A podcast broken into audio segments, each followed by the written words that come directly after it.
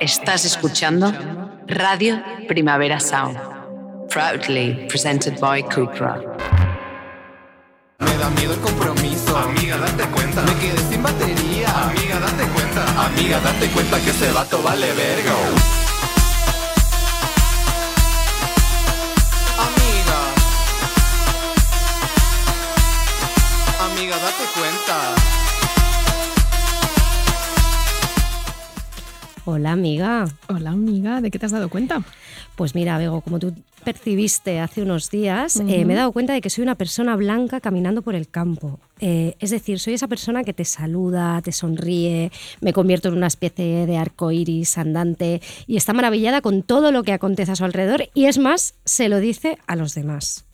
Porque las Tú sabes, ¿no? Lo que son, es una persona blanca paseante por el campo. Sí, viene de aquel TikTok tan bueno, ¿no? Sí, es que yo eh, compartí con Begoña un TikTok. eh, es un género autoparódico ya. Digamos que hay un nicho en TikTok en el que se ríen de esta clase de personas.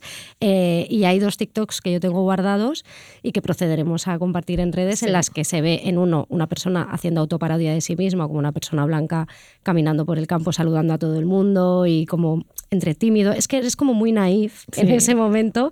Y luego hay uno estelar de personas racializadas que imitan a la persona blanca que camina por el campo y es, eh, es espectacular. Es muy gracioso y efectivamente yo lo pude comprobar el otro día que cogimos unas bicis eléctricas y nos Sí. dimos un paseín muy guay por Calviá Sí, y por Magaluf, porque estuvimos en el FLEM invitadas, la mar de bien. Hicimos allí también un, un saraíto sobre Nora Ephron, gran, Sí. gran festival. hicimos una amiga de Atefron allí. Amiga de Ephron, nos trataron súper bien, Durens, Miquel. gracias. Muchísimas gracias. Sí. Y bueno, cogimos estas bicis eléctricas y nos dimos el paseíto y efectivamente tú te pusiste a saludar a todas las señoras que nos encontrábamos y yo te miraba como, pero las conoces. Yo es que salgo, yo veo una pista de tierra y yo ya soy una persona encantadora, feliz y yo a las señoras y a los perretes, porque saludaba Ah, bueno, a sí, señoras y a señoras y perretes. Y yo me he dado cuenta de esto porque yo ahora salgo a pasear mucho con mi perrita, Sí, con sí. rumba, y de hecho me gusta mucho pasear por las pistas de, eh, adyacentes que hay al Parkway. Me gusta mucho ir al Mirador de Joan Salas. Gran lugar. Gran lugar y el camino es maravilloso. Además hay sitios por los que te puedes colar en el Parkway. De hecho, el otro día, como soy un ser de luz caminando, indiqué a unos eh, guiris cómo se podían colar en el Parkway. Muy bien. Ah, pero unos no, pero los No. guiris que paguen. Ya. Los locals tenemos que ya, entrar pero es gratis, que ¿no? cuando estás rodeada de naturaleza, Te eres- vuelve- ya, mm, te vuelves tan igual. sweet, o sea, pero luego sales y vuelves al cemento y te conviertes en una auténtica hija de puta. Vale. Que es lo que me pasó con mi hermana en el coche el otro día en Sans. Empecé a chillar a todo el mundo desde el coche. O sea, hay dos Noelias. road rage. ¿no? Sí, hay dos Noelias en esta vida, entonces me he dado cuenta de, de todo eso. Y además, cuando yo te estaba comentando que yo me había dado cuenta, igual que te lo para esta semana de esto, tú me dijiste, ostras, hay un tuit por allí. Sí, yo me acordé de un grandioso tuit que hizo Ainhoa Marzol y se lo pregunté y ella dijo que los vascos tienen una palabra específica para esto, para un tío que, que pasea por el monte vestido de Goretex, que es mendizale, mendizale supongo que se, que se pronuncia. Y ella hizo un, un- un cuadro buenísimo de estos de Chaotic Evil, Chaotic Good, Neutral Good, con cómo se saludan dos mendizales cuando se encuentran en el campo, que lo colgaremos también. Es, Claro. una, es una gran obra. Claro. Eh, Sí, sí, es que se es- nos escapan muchos de los términos porque Sí. está- son, son en euskera, pero tenemos claro que si lo hacen los vascos está mejor, porque todo lo que hacen los vascos está Sí. mejor. Creemos mucho en este supremacismo. Siempre, supremacismo siempre, vasco. Y en el Basque CE, que ya lo desarrollaremos un día, pero Sí. que es la variante vasca del Del- BCE, que existe, por supuesto. Existe y está muy eh, dada en autoras, Sí. sobre todo en escritoras vascas. Escritoras vascas, todas derrochan Basque CE. Sí, sí, totalmente. No, no, pues esto es lo que yo me he dado cuenta. ¿Y tú de qué te has dado cuenta, Begoña? Pues yo me he dado cuenta de que soy una persona muy reñible. Lo debo llevar en la cara. La gente me riñe mucho, gente que en principio no debería tener la potestad para reñirme. Eh, La última persona que me riñó muchísimo fue una persona que yo tengo guardada en el móvil como Verónica de la Luz, porque ella me obligó a, guardarla así, porque yo me cambié de comercializadora de la luz y el gas, Vale, buscando mm, pagar menos y una opción eh, menos eh, tiburónica. vale. Eh, entonces, cuando haces esto, la que Endesa o la que tú tengas previamente te hace una campaña muy agresiva para retenerte. Y entras ahí en un toma y daca en que te llaman y te ofrecen kilovatios Sí. y tú dices que sí para que te dejen tranquila. Sí, o les dices ahora no puedo, llámame No el lunes puedo, y el lunes, te llaman. te llaman sin falta. A bueno, ese- hoy he en ese minuto. 200 llamadas de esta gente. Entonces esta tal Verónica me dijo, yo te dije hace un año que no hicieras nada sin consultarme y me riñó muchísimo. Pero ¿usted quién es? Como el- como el Verónica. Verónica. Sí, sí. Soy Verónica de la Luz, me dijo. Y me riñó- Guárdame así. Guárdame así. Y me riñó un huevo por haberme cambiado Vale. sin consultar a una persona a la que yo no conozco. Y entonces eso me hizo pensar, ¿por qué a mí me riñe esta gente que no sé quiénes son? Sí. Me riñó muchísimo hace un tiempo un señor que tiene una cafetería en mi barrio, a la que yo iba mucho, después de dejar a los niños, me iba ahí, me hacía un café y a veces café y pincho de tortilla, que es una mm, desayuno favorito de la vida. Total. Un poquito de pan con tomate. Rareza en Barcelona, no abundan los bares con buena tortilla. Esto es conocido. Los hay. Tor- Tortilla de No, patata. sí. No, menos que en otras ciudades. Bueno, menos no que en haremos... esa otra ciudad. Ya, vale, vale. De la que no vamos a hablar La que ahora. no vamos a hablar, Vale. lo sabes. Es así. Sí, sí, pero no, hay muy buenos pinchos de tortilla. En Gracia hay muy En buenos. gracia, en gracia. Can Ross, por ejemplo, tiene una... el una que hagamos la amiga disidencia de Gracia, Mira, ese día, ese igual día- es nuestro último programa. Totalmente. Bueno, el caso es que es una rareza en mi barrio porque no es ni un sitio cute, trendy, no, no, trendy, de café de especialidad, Vale. Ni es una cadena infernal, eh, Vivari, 365, Entiendo. Fournet. Ujú. Esto en Gracia, en Gracia no lo tenéis, ¿no? No, no, no. Bueno, no, a la no parte tocáis, baja, claro igual. tenéis. Claro que lo tenéis. Bueno, en mi barrio sí abunda mucho. Entonces, no, esto se escapaba de estos dos conjuntos Vale. y yo iba mucho. Y este señor me metió una bronca monumental un día por pagarle un café, solo ese día, solo le pagué en cortado, con tarjeta. Y me dijo que siempre hay que salir con, con efectivo, que esto es un perjuicio, que... Pero me metió una bronca que yo me iba ya y él seguía riñéndome con el brazo en alto, seguía riñéndome desde la barra. Y entonces le hice un boicot. Durante un tiempo dejé de ir a mi A pesar. pesar del pincho de tortilla, pesar, claro. hace poco volví, le levanté el boicot porque mira, en el fondo Querías soy una la blanda, tortilla. quería la tortilla. Claro, Y hace que- poco volví. Es que es normal. Pero me riñe mucho la gente. Me han reñido mucho también las profesoras de mis hijos, desde siempre, Qué desde que los esto. llevé a la escuela infantil al primero. Me han reñido muchísimo por muchos motivos. Había una que, me, que era la profesora de P3, que ahora se llama I3, de mi hijo pequeño, que me reñía cada mañana sistemáticamente. ¿Pero y por qué? ¿Qué te decía? Pues mil cosas, cosas que yo me olvidaba, que no había hecho bien, que no, no le había puesto bien los zapatos, que me había olvidado de traer la bolsa. La bolsa naranja es un elemento muy mítico que dura tres años y tú tienes que llevarlo porque ahí te ponen los trabajitos y luego Vale. va y viene para no tener que dar, ¿sabes? Para Sí. mm, reducir residuos. Yo me olvidaba de la bolsa naranja, todo el rato pierdo la bolsa naranja, es como un- un- un- Vale. una pesadilla. Y, y cosas, millones de motivos encontraba esa mujer para reñirme. Me reñía muchísimo que- yo la evitaba. Pero yo veía que no reñía tanto a otras madres y no reñía a los padres. De Claro. puta. Yo no he sido espectadora de que te riñan. A ¿No? Juntas no, no, ¿No? no. A nosotras Hostia. dos juntas no. Pues la gente me riña muchísimo. Vaya. Y mira, no sé por qué, pero lo debo llevar en la cara o algo. Sí, sí. Pues, una cosa extraña. pues esto es de lo que nos hemos dado cuenta esta semana. Exacto, y empezamos nuestro tercer Amiga Date Cuenta. Somos Noelia Ramírez, Begoña Gómez Urzat y hoy tenemos a los mandos al fantástico Rob Roman.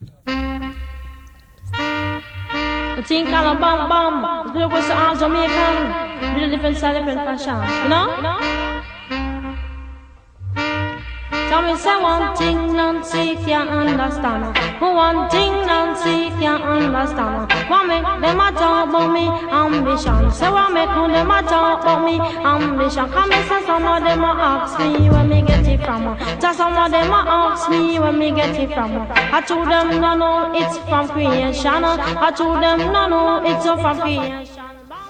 Creo que antes de empezar tienes que emitir un mea culpa. Sí, eh, después de esta canción que da tan buen rollo, me estoy preparando para eh, decir que de todos los temas que tratamos en el último programa he recibido muchísimos, y cuando digo muchísimos, son muchísimos mensajes al respecto. De eh, gente que tiene Hotmail. Hotmail. Eh, quiero hacer un mea culpa público en este momento por boomer, por no haber googleado bien antes, ni haber hecho un chat GPT o lo que se haga hoy en día, porque ya he aprendido, gracias a los 400 comentarios que había en el TikTok que eh, sacó Radio Primavera, en el que pa- aparecía yo diciendo que si tener Hotmail hoy en día era un privilegio, la gente decía, "Ah, pues no entiendo, porque yo decía que... Que eh, no podías conectar el Google el Calendar. calendar. Y la gente me dijo, bueno, pero si tú te asocias el Hotmail al Outlook, que yo, por ejemplo, mi correo del trabajo lo tengo en Outlook y claramente tengo un calendario allí. Entonces, pues nada, boomer. Pido perdón. Pido perdón públicamente. Me ha escrito gente hasta diciendo, tengo dos hotmails que uso diariamente. Por otro lado, tampoco Sí. estábamos diciendo que ese Hotmail fuera ni de, ni de persona mm, desactualizada, porque ya lo dijimos, que Sí. gente Muy, muy conectada a internet. Sí, sí, que tiene Hotmail, ni que no era ninguna connotación negativa. Sí, pero no es un privilegio. No Entonces, privilegio. eh, mea culpa Entonces, eh, corrígete. y me he sentido muy boomer y corrijo ya aquí y pido... Sí. Y Pido hay perdón. otro previously que queríamos Sí. hacer. Sí. Previously on Prison Break. Previously on Desperate Housewives. Previously on Buffy the Vampire Slayer. Pues el aquí- otro previously que queríamos hacer tiene que ver con el tema que desarrolló muy bien Marcos Bartolomé sobre las políticas de la respetabilidad. A raíz de eso nos dejó un comentario en Twitter una amiga llamada Amaya Carreira, que en redes es Amaya Starring, y ella lo llevó a un terreno muy interesante que, nos apetece explorar también, el de la gordofobia, y le hemos pedido que nos lo, que nos lo amplíe en un audio. Bueno, pues al escucharos hablar de las políticas de la respetabilidad, eh, me he dado cuenta de que es algo que las gordas hacemos todo el rato, ¿no? Eso de ser mm, simpática o graciosa, porque bueno, ya lo que faltaba es que fueses una gorda cabreada, o mm, cuando nos sentamos en cualquier espacio público e intentamos ocupar menos espacio, ¿no? O cuando... mm, eh, vestimos eh, de manera femenina, ¿no? Eh, Muy acertada aquí Amaya, eh, continúa en el audio diciendo que eh, reflexionó sobre todo esto ¿no? a partir de un fanzine de Charlotte Cooper, que es una teórica del factivismo, y es un fanzine, en el fanzine que se llama Fat Activist Vernacular, que a ella también le hizo pensar en el capital simbólico de Bourdieu y que está aplicado al cuerpo, claro. Hay situaciones o cuerpos, ¿no? En este caso, que carecen de, de valor y por lo tanto están en deuda con, con la sociedad. Eh, yo recuerdo también una vez hablando en terapia que le decía a mi terapeuta, es que yo siento que empiezo con menos 10, ¿no? Que cuando tengo una interacción con alguien, eh, estoy como, parto con, con en, en, desventaja, ¿no? Y yo creo que los cuerpos gordos también en ese sentido son un modo de resistencia a, a, a la sociedad capitalista. Y volviendo a la jerarquización de las gordas, yo creo que a día de hoy que estamos como en esta oda a, a la salud eh, y volviendo también a las maricas malas, a las, a las gordas malas, ¿no? A día de hoy es como que todas las gordas tienen que, tenemos que hacer deporte. Tú puedes estar gorda, pero tienes que ser deportista. Es como, bueno, pues igual no. Igual estoy gorda y, y puedo ser vaga, ¿no? Y a partir de este audio también hemos tirado mucho del, del hilo del que va a ser el, el, gran tema que vamos a desarrollar hoy. Te, sí. venimos, venimos con chapa. Venimos con una chapita increíble. Venimos con muchísima Pero a mí chapa. me fascina este tema. Te fascina este sí. tema. Lo, lo, lo, entresacaste tú en uno de tus súper productivos paseos con Rumbita, que ibas escuchando el podcast de Mark Maron, una entrevista con Naomi Klein. Exacto, sí. Eh, Naomi Klein, eh, quien no la conozca, es la autora de Enólogo o La Doctrina del Shock y acaba de publicar un libro en inglés en Estados Unidos que se llama Doppelganger. En España saldrá en Pay 2 en 2024. En enero de 2024. En enero, exactamente. Bego siempre tiene el dato. Bueno, el dato, porque se lo he preguntado a Sergi de Pay 2 y me y lo nos ha dicho. lo ha dicho que en enero lo tenemos. Bueno, tenemos muchas ganas de, de leer este libro, ya lo estamos leyendo en, en inglés, pero eh, desde que supimos de dónde partía nos fascinó, ¿no? Es una idea brillante, todo surge de la confusión que lleva décadas sufriendo Naomi Klein como, como escritora. Pero el punto y, de partida es fascinante. Totalmente. O sea, y de hecho el punto de partida, si lo queréis leer, el ensayo está en Vanity, en Fair, Vanity Fair, en, sí, en inglés. Extracto. Y es, ya te lees eso y dices, necesito leerlo Quiero todo. Más. Porque a Naomi eh, también se la podía conocer como la otra Naomi, que uh -huh. esto es una, una, cosa que nos da terror a todas, ¿no? Nos Ser terror, sí. la otra, la, la otra. otra. Begoña, la Exacto. otra bueno, yo, Noelia, bueno, yo o la Begoña hacer, buena. Yo podría hacer un doppelganger Ah, de mi relación con. Begoña Gómez, la mujer de Pedro Sánchez, Perra Totalmente, Sánchez. Es que eres trending topic cada... cada Sí, sí. Cuando, cuando has sido trending topic por alguno de tus artículos es, pero ¿qué Begoña Pero Gómez? qué Begoña. Es hoy trending topic, ¿no? Eh, bueno, pues el, eh, ella es la otra Naomi muchas veces porque hay otra intelectual muy conocida que se llama Naomi Wolf Ujú. y la gente las confunde durante años y durante décadas, las han ido confundiendo. Eh, Y Naomi es- Wolf sí, porque sí. las dos, bueno, un poco las dos, ella, ella reconoce por qué pasa esto, ¿no? Dice, bueno, las dos somos mujeres blancas de mediana edad, judías, con el pelo castaño. Sí. Sí, y las dos se han movido, bueno, las dos han escrito eh, libros, las dos son intelectuales de la izquierda, aunque ella en el programa de Maron recalca mucho, bueno, ella es una liberal, ¿no? En el sentido anglosajón, yo soy una izquierdista. Sí. Ella se ha movido mucho en el partido, eh, fue, fue asesora de, Consejera de Bill Clinton. consejera de Bill Clinton. Sí.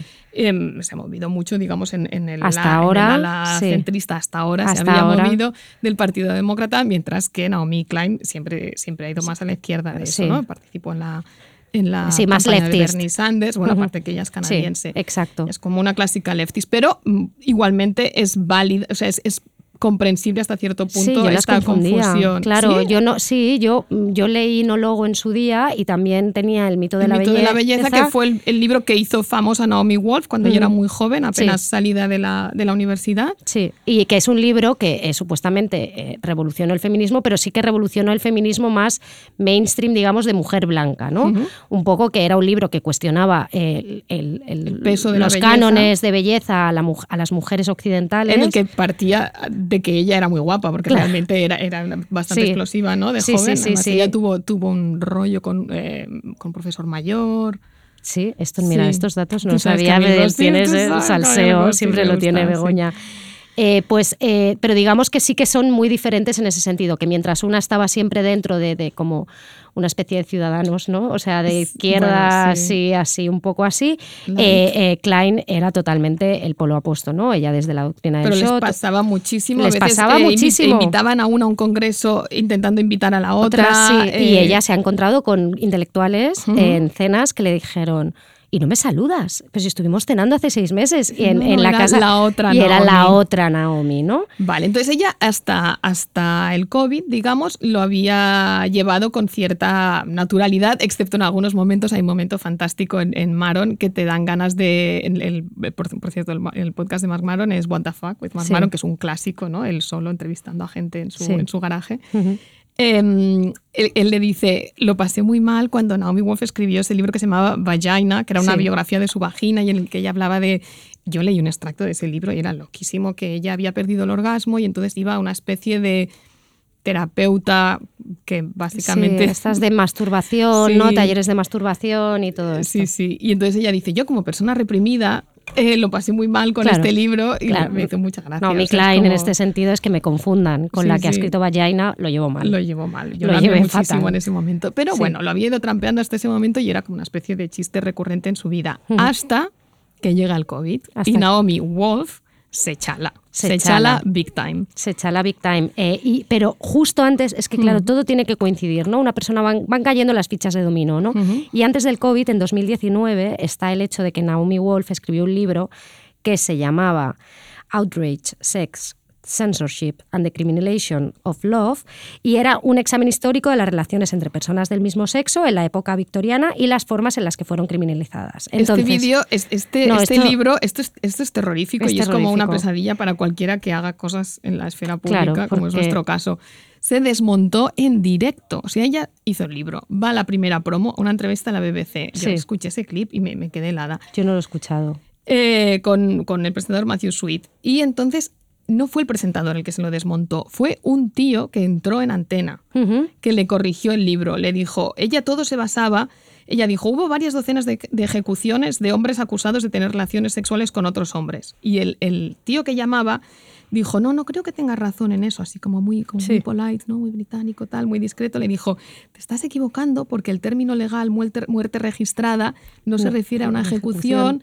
Bueno, le- o sea, eh, por un error de interpretación le desmontó todo el libro. Claro, y entonces en esa época yo recuerdo leer muchos artículos sobre el fact-checking, sobre si los editores hacían bien su trabajo De hecho, no. se el libro se retiró. El de libro la se venta, retiró, no se puede ella, comprar, ella ahora paró la promo, entró en una especie de, de ostracismo, de, eh, em, te has- La gente le tenía ganas porque Sí. era una tía, bueno, exitosa, ¿no? Llamativa, Claro. tal. La gente, cuando te- la gente te tiene ganas, siempre aprovecha. Esto lo vemos mucho, ¿no? En, en sí. las, bueno, en las cancelaciones, no queremos la cancelación, pero es igual, en las creemos. caídas en desgracia, Sí. La gente aprovecha. La- la Cuando gente caes mal, aprovecha. la gente aprovecha. Pasas, sí, tienes un traspié ahí y todos ahí. Entonces, Entre esto- esto y que también ella hubo un momento en que expresó una, una opinión eh, contraria, digamos, al sionismo, siendo ella judía, una, eh, curiosamente muy de actualidad. Y entonces también se le mucha, la, la izquierda sionista, digamos, eh, la, la expulsó de sus filas. Y ella ya estaba entrando, digamos, en un bucle Sí. De irse hacia otro lado. Claro, porque ella decía, mira, ahora estoy incomodando esto tal, y entonces empezó ya y petó. Con el COVID petó, empezó a hacerse, se hizo antivacunas, Ajá. se compró una pistola, Sí. eh, eh, subía fotos a redes de ella con la pistola pa- cargada. O sea, Cargada, empezó como a emitir un montón de desinformaciones, a creerse todos los bulos, ¿no? Bueno, como Amy Schumer que está haciendo ahora, ¿no? Bueno, Con sí, todo, sí, lo que, de Amy que- Schumer, que también estamos viendo un, un declive en directo con todo el tema, ¿no? De que está esparciendo bulos totalmente. O sea, yo hablaba antes con, con una amiga y me decía, es que la he tenido que dej- dejar de seguir, silenciar y todo, Sí, porque sí, es que está- estás viendo la caída en directo, ¿no? De esta persona. Sí, sí. Pues eso es lo que le pasó a Naomi Wolf y entonces pasó a ser muchísimo más problemático para Naomi Klein, su Exacto, doppelganger. claro. Y Naomi Klein parte de esto para decir, bueno, eh, para hacer varias cosas, ¿no? En el libro, por una, analizar la figura del doppelganger, que la, ella la analiza pues, eh, en parte desde el psicoanálisis, en parte de la literatura, habla mucho del libro Operación Shylock de Philip Ujú, Roth sí. y de los autores que, que utilizan esta especie de, de, de trasuntos Sí, sí. en su literatura. Sobre las duplicaciones. Sí, Sí, pero también habla mucho de, bueno, de su tema, ¿no? De, de, Sí. bueno, de ella, de lo que le pasó a esta Wolf, ¿no? De cómo se ha Sí. ido hacia, hacia el lado oscuro Claro. y de por qué tanta gente se está yendo hacia el lado oscuro. Claro, es que tú piensas que eh, Naomi Klein un domingo por la tarde, tonto, en su casa, en su sofá, entraba a Twitter y de repente tenía 8 millones de menciones de cosas que ella no había dicho ni había hecho. Entonces dijo, Que no había puede dicho ser Naomi Wolf. que había hecho Naomi Wolf, Sí, exactamente. en- por aquel tiempo empezó a circular un, un tuit muy gracioso que decía, if the Naomi B. Klein, you're doing just fine. If the Naomi B. Wolf, oh buddy, Wolf. Sí, como no, no hagas no caso. te ¿no? confundas, ¿no? Si, si, Naomi, Sí. si es Naomi Klein, bien. Si es Naomi Wolf, mal. Y ahora ya vamos a entrar un poco en materia con lo nuestro, que Si es, hay un bueno, subtema, ¿no? Que no lo hemos dicho, por cierto, creo que no hemos dicho el No, título. no, no, pero eh, la historia es que la teoría del doble, que es para lo que le sirve de todo para introducir nuestra idea, es como la duplicación, digamos, ordena nuestras vidas sociales y políticas. O sea, si ella con no logo dijo, voy a hablar de las marcas, con esto dice cómo las personas se han convertido en marcas o cómo la- lo que es las- la economía de hipervigilancia que tenemos y la inteligencia artificial ahora mismo ha creado, nos ha convertido en marcas dentro del sistema. O sea, hay un doppelganger nuestro, ¿no? Nuestro avatar en redes, nuestra cuenta de Twitter, toda esa información que tenemos ahí y todo eso es nuestro doble, ¿no? O sea, las personas nos hemos marketingizado en según qué sentido y somos así. Entonces, todo eso ha, por- ha provocado una especie de extrañeza, ¿no? Eh, yo pienso mucho, ¿no? En esas fotos de anuario que estaba colgando todo el mundo esta semana, ¿no? Que son como, son bastante creepy en Son el fondo, creepy, ¿no? sí, y da como una especie. Entonces, todo esto nos ha hecho llevar a que todos vivimos en una... eh, eh, millones de personas nos hemos entregado como, como a la fantasía, ¿no? A esta fantasía del doble, del doppelganger, pero nuestro propio doble también. Que es que la historia de las dos Naomis parte del libro, pero el libro en sí va de todo esto, ¿no? Y aquí viene, sí, y hay señor. un subtema que nos encanta, que, Sí. que fue una frase que ella dijo que habla del fascismo del cuerpo. Sí, este, este es el, el- el tema de hoy que nos encanta. Ya, ya se lo aplicamos a todo, como el BCE, que lo hacíamos con todo. Es, mira, ver, este esto es fascismo del cuerpo. Este, Sí. otro fascista, del cuerpo. Sí, esto, Sí. por ejemplo, para, para empezar a hacernos a la idea, es como cuando tu instructor de yoga eh, un día te habla de la estanga y al día siguiente te habla de los chemtrails y luego te dice que el gobierno está envenenando el agua, al día siguiente que no vacunes a tus hijos y ahí te das cuenta de que está cruzado al otro lado del Claro, río. y yo creo que lo hemos visto muchas también en redes, ¿no? Con amigos que a lo mejor Sí. no vemos muy a menudo y Amigos vamos viendo la deriva, ¿no? De, de el COVID, ¿no? Como que todo lo, lo, lo, lo- bueno, yo tengo, mu- conozco a mucha gente, ¿no? Que he ido viendo la deriva de todas estas personas y lo vas comentando como, madre mía, se ha convertido en este doppelganger o en esta persona que se ha entregado totalmente a esa fantasía, ¿no?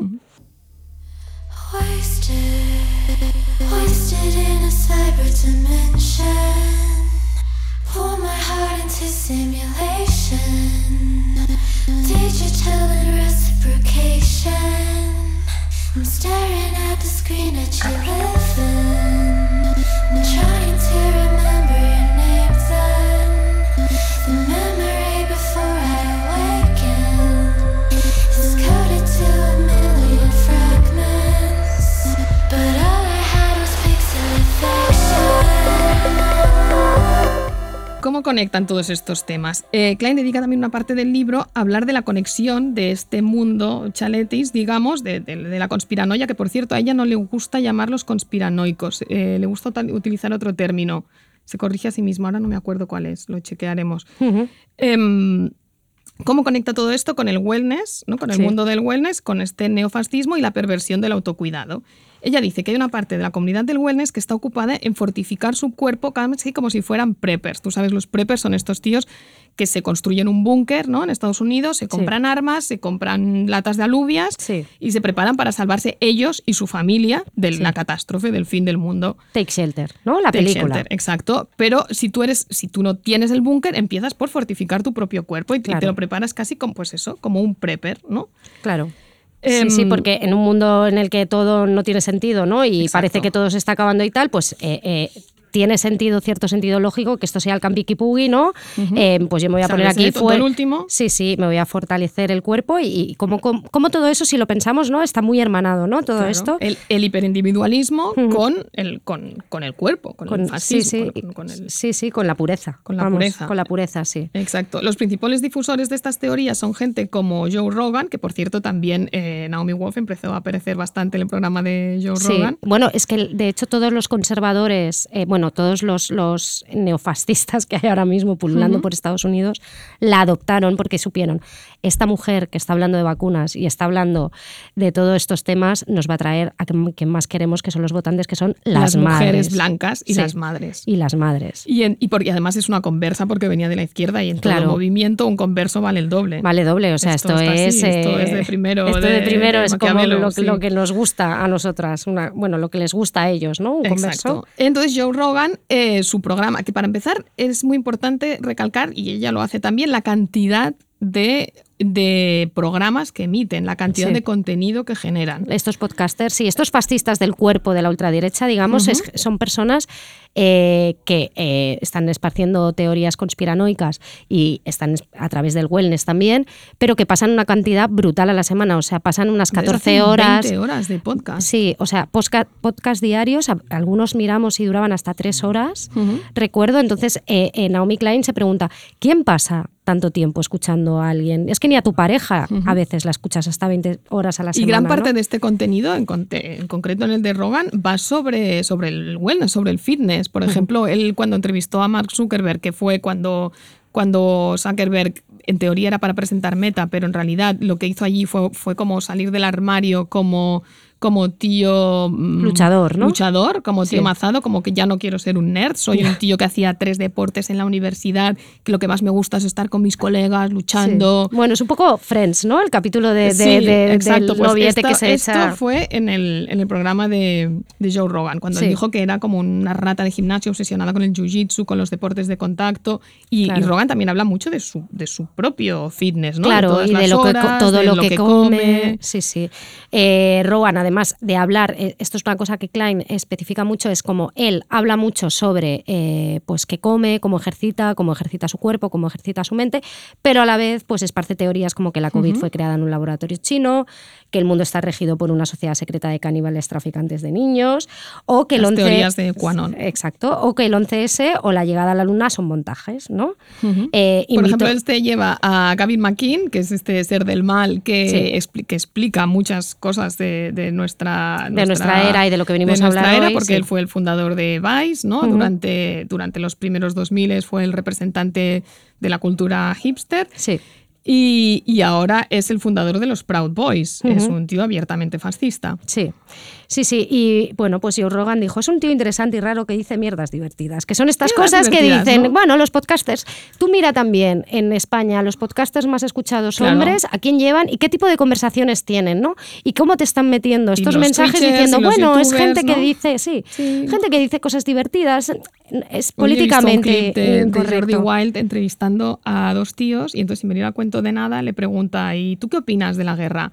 Y el otro empieza que hasta el prob- po- propio Wild que no Sí. que Jordi Wild que no debe ser un, un adalid del rigor periodístico empieza a poner una cara como de te estás metiendo en un jardín Claro, ¿para qué para porque qué el otro dice bueno pues una barbaridad Claro. eh, bueno, los, eh, dice, los israelíes estaban a punto de llegar a un acuerdo de paz y entonces para boicotear esto, los bueno, jamás, como ya lo sabía, pues bueno, en fin. Bueno, un cacao. Un cacao mental, pero bueno, claro, la gente Es el, es- escucha eh, estas sí, cosas, no, Jordi ¿no? Wild siempre está, el de los más escuchados de Spotify, ¿no?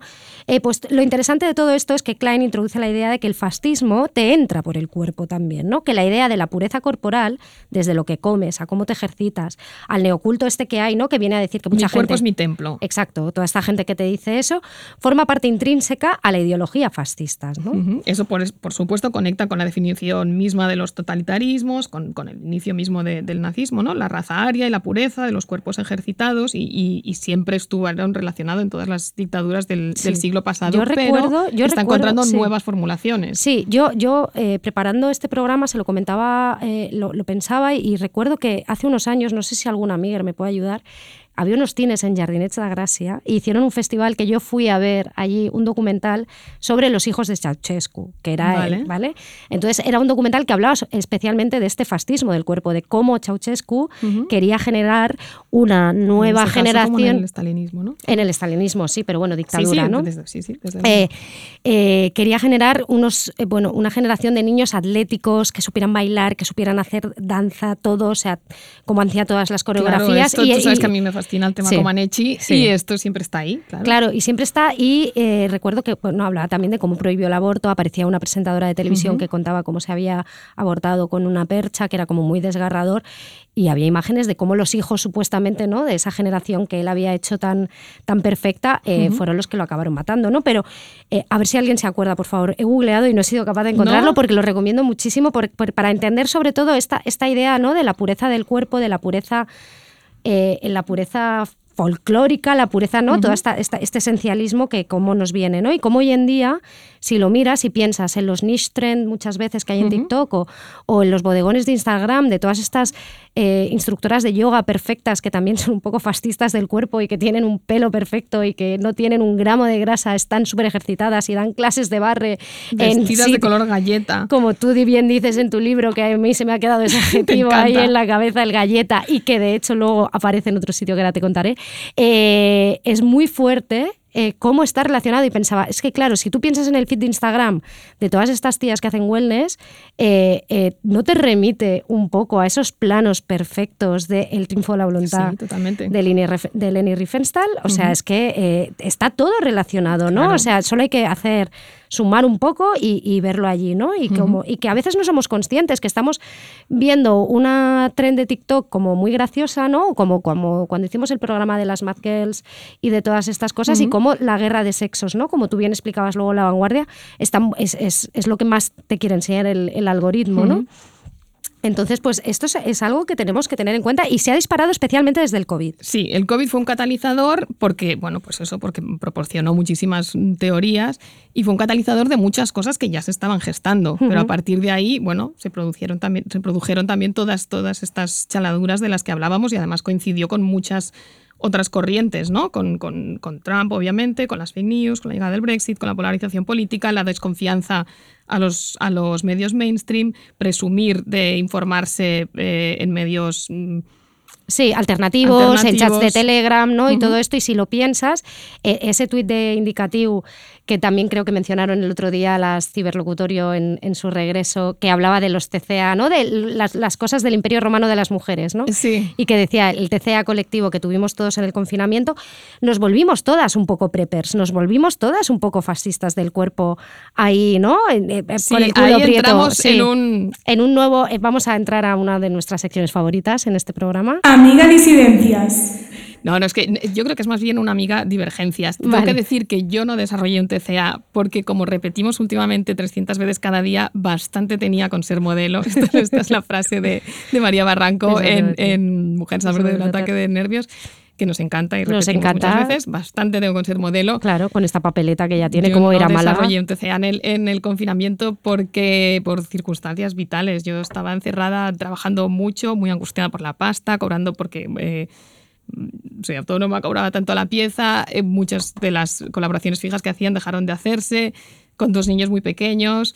Pero eh, no- los que no- tenía que entretener, a los que tenía que educar, y, o sea, ni Patrick Jordán ni hostias, yo no hice deporte, no, no. Y no pensabas en me voy a comer esto y esto, estoy aquí sin todo el día sentada. Yo es que bastante Nada. tenía con ser modelo. Tú o sea, bastante- yo tenía ya muchas, tenía Claro, que escribir un libro que no esto- escribí, o ya. sea, tenía muchas Esto- cosas. Esto y lo los hemos, niños sí, lo hemos comentado, lo hemos comentado y yo he dicho, vale, Bego, tú no, pero yo he visto vídeos de familias haciendo ejercicio como si eso fueran los hijos de Ceausescu, todos No, allí. no, no, sí, no lo o dudo, sea, no lo dudo. era España hice- entera estaba haciendo hice ejercicio. yoga de Frozen.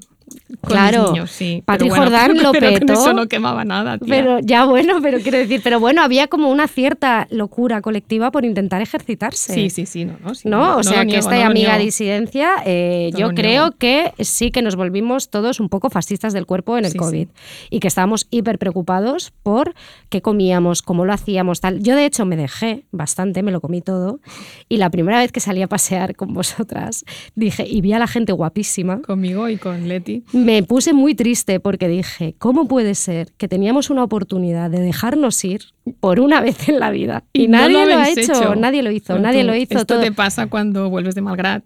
Claro. Que de repente entras en gracia y todo el mundo es asquerosamente guapo. Claro, va a salvar la Camila y dices, ¿cómo Vas puede al bar La? Camila, el bar de la Camila de Barcelona en el que todo el mundo es guapo. Todo el es mundo muy es fuerte, guapo. hasta los perros son Sí, guapos. los Lo- perros son perros, bonitos. los bebés, Todo, los todo, hombres, las todo, mujeres, la gente té, mayor, la gente joven. Una vez presenciamos allí una familia en la que todos y cada uno de los miembros parecían sacados de un catálogo. Sí. Sí, sí, no, no. Bueno, sí, sí, sí. O sea, eran varias generaciones. Varias generaciones de guapos, guapos, allí sí. sentados que yo había visto en la playa el día anterior. O sea, fue ¿Ah, una sí? cosa, sí, sí. Fue una cosa increíble. Sí. Pero bueno, el TCA colectivo, vamos a dejarlo ahí también. Amiga de disidencia, yo creo que sí que fue colectivo. Sí, sí, Begón- sí. No, no, yo, Yes, yo, lo- vale. yo te creo, solo digo que yo no participé, que ella me no quedé participó. fuera, me quedé fuera de Vale. este loop. Eh, pero bueno, lo- Naomi Klein lo que cuenta a, a propósito del fascismo del cuerpo y de toda esta cosa de los preppers y del solo puede quedar uno un poco en el fondo, que es esta cosa ¿no? del fascista del cuerpo, es eh, que ella una vez escuchó ¿no? a una eh, a una activista del wellness o Sí, una, creo que una profesora de instructora de yoga. yoga. Sí. a la que le hacían el clásico argumento solidario que oímos tantas veces, bueno, y que, y que es de cajón, ¿no? Durante la, durante la pandemia, que es no te vacunes por ti, por ti, vacúnate por los demás, porque si tú mm, coges el autobús al lado de una persona con, con menos inmunidad, puedes contagiarla. Y esas personas con el sistema inmunitario más débil pueden sufrir y pueden morir. Y este influencer en concreto decía, bueno, pues que se mueran, como una forma de eugenesia. Em, O sea, sí, sí, que se mueran por si no valen, pues que se mueran. Así pues que quedamos se lo más porque así hacemos limpieza de los cuerpos menos buenos. Claro. La, la persona que este, este tipo de afirmación es muy extrema, evidentemente, ¿no? Hay muy pocas personas que te la vayan a verbalizar eh, Claro. de esta manera. Pero, Pero tú ya puedes intuir que alguien lo piensa. pero hay ciertos tipos de personas. que tienden hacia él, ¿no? Exacto. se acercan y ahí está el peligro, porque Sí. ¿no? en todo movimiento eh, las- las- las- los que sostienen las, las ideas más extremas son una minoría, pero Sí, el sí. peligro está en toda la gente que, que se acerca a claro. esas ideas, ¿no? Sí, sí, que, que bueno, que viene la, la eugenesia básicamente es eso, ¿no? O sea, creer que la raza humana eh, puede mejorar si se controla cómo se reproduce, ¿no? Exacto. Eh, De hecho, está todo relacionado porque la persona que eh, a, a la que da nombre la eugenesia, que fue un tío alemán que se llamaba em, Friedrich Wilhelm Müller, pero después se cambió el nombre a Eugen Sandow, Eugen, o como se Claro, pronuncie. muy marketing aquí la cosa, ¿no? Se Voy cambió a darle nombre, mi nombre claro, a la que era nacido en 1867. Él era un- una especie de culturista, era un Vale. hombre forzudo, era de estos Vale. hombres que se ganaban la vida, digamos, con su cuerpo. Y divulgó esta idea. Y divulgó esta idea del fue uno de los fundadores del culturismo moderno y divulgó esta idea de que la raza humana puede mejorar si se controla, si se controla quién se reproduce. Claro, eh, eh, y entonces tú, me- eh, hay un libro, creo, que tú controlas bastante, que habla sobre esto y de cómo se ha puesto, en- sobre todo con los- la, la gente que practica yoga, ¿no? Sí, porque de eso habla también Naomi Klein en el libro. En el mundo del yoga eh, hubo una división brutal con, con el COVID entre, digamos, entre eugenésicos y no eugenésicos y entre conspiranoicos y no conspiranoicos. Vale. Y entonces hubo tres instructores de yoga que escribieron un libro que se llama Cons- Conspirituality, que da bastante miedo. Em, en este libro eh, lo que ellos dicen es que a ellos le- les empezaron a saltar las alarmas con sus propios compañeros, ¿no? en su propio colectivo, porque eh, empezaba a estar muy relacionada esta, esta nueva ideología fascista, hiperindividualista, con, con el yoga. Que de hecho el yoga siempre ha tenido un poco esta, esta vertiente desde este, desde este Eugen Sandow, que de hecho hizo un tour por la India y se empapó mucho de la cultura del yoga. Y lo que dicen estos tres autores del libro Conspirituality es que la idea de que de que, de que toda esta gente tiene en común la idea de que la disciplina, la purificación, la virilidad y la eliminación de la enfermedad, la discapacidad y la divergencia sexual incluso, eh, de, de todo esto si se elimina, emergería una eh, identidad trascendente. Es que es como, vamos a, a decirlo bonito, ¿no? Va- Vamos a hacer un vídeo de TikTok, Sí. Begoña, con esto. No, es que es muy fuerte. Y es en- muy eh, heavy. sí, en, sí. El, en el yoga europeo actual y occidental eh, hay muchas corrientes y esta no es la mayoritaria, pero... Sí, que no hace falta que la gente se borre ahora del yoga, por favor, no, No, vamos a hacer esto, ¿no? borréis, no tenemos nada contra del yoga, No tenemos nada en contra del yoga. El yoga es maravilloso y te ayuda muchas veces a Pero estar igual mejor. puedes hacerle un par de preguntas a tu profesor, a tu profesora de ya. yoga.